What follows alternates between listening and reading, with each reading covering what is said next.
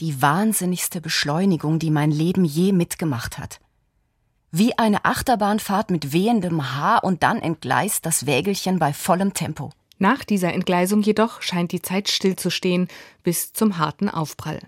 Vor 20 Jahren kam der Mann der Ich-Erzählerin, die in diesem autofiktionalen Roman ebenfalls Brigitte Giraud heißt, bei einem Motorradunfall ums Leben.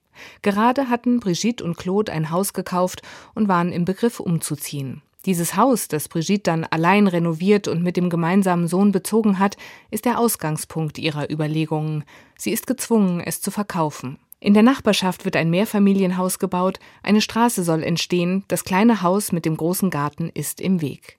Nun, da sie diesen Zufluchtsort verliert, denkt sie wieder an den größten Verlust ihres Lebens zurück und versucht herauszufinden, wie es dazu kommen konnte oder wie Claudes Unfall vielleicht hätte verhindert werden können. Ich komme wieder auf die Litanei des Wenn zurück, die mich all die Jahre gequält hat und aus meinem Leben eine Existenz im Konjunktiv gemacht hat. Geschieht keine Katastrophe, schreitet man voran, ohne sich umzudrehen und hat geradeaus den Horizont im Blick. Geschieht aber ein Drama, kehrt man um, sucht den Ort des Geschehens heim und versucht, die Geschehnisse zu rekonstruieren. Man will jeden Schritt verstehen, den man getan, jede Entscheidung, die man getroffen hat. Man spult die Zeit hundertmal zurück. Man wird zum Spezialisten für Ursache und Wirkung. Man treibt in die Enge, zerlegt, seziert. Man will alles von der menschlichen Natur verstehen, all die inneren und kollektiven Zusammenhänge, die machen, dass das geschieht, was geschehen ist. Man weiß nicht mehr, ist man Soziologe, Bulle oder Schriftsteller. Man wird irre.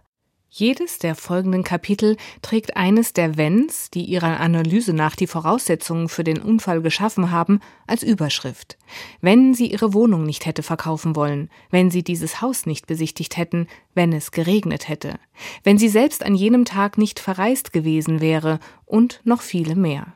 Brigitte Giraud erzählt von eher grundsätzlichen Fragestellungen wie die, wie wir leben wollen, wie viel Platz jeder für sich beansprucht und wer es sich überhaupt leisten kann, ein Haus zu kaufen. Auch hierfür gibt es in ihrem Fall einen speziellen Grund, eine Erbschaft. Alles hängt mit allem zusammen. Ihre Überlegungen nehmen immer mehr Fahrt auf, je mehr sie sich in der chronologischen Rekonstruktion der Ereignisse dem Unfall nähert. Schließlich sind es Kleinigkeiten, dumme Zufälle wie, dass sie nun in dem neuen Haus eine Garage besitzen, in der ihr Bruder sein Motorrad unterstellen möchte. Es ist ein spezielles Motorrad, wie ihr Schwager Paul ihr nach dem Unfall erklärt. Eine Maschine für Könner, eine Bombe für einen Kamikaze.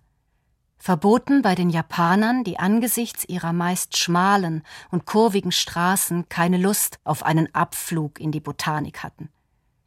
Ihre Industrie unterschied die Produktion für den Heimatmarkt vom Export. Wie alle Industrien allerdings nach merkwürdigen Kriterien. Paul erzählte mir auch, dass die französischen Motorradfahrer sich über die Japaner lustig machten. Wir fahren bessere Bikes als die. Dabei sind sie es, die sie gebaut haben.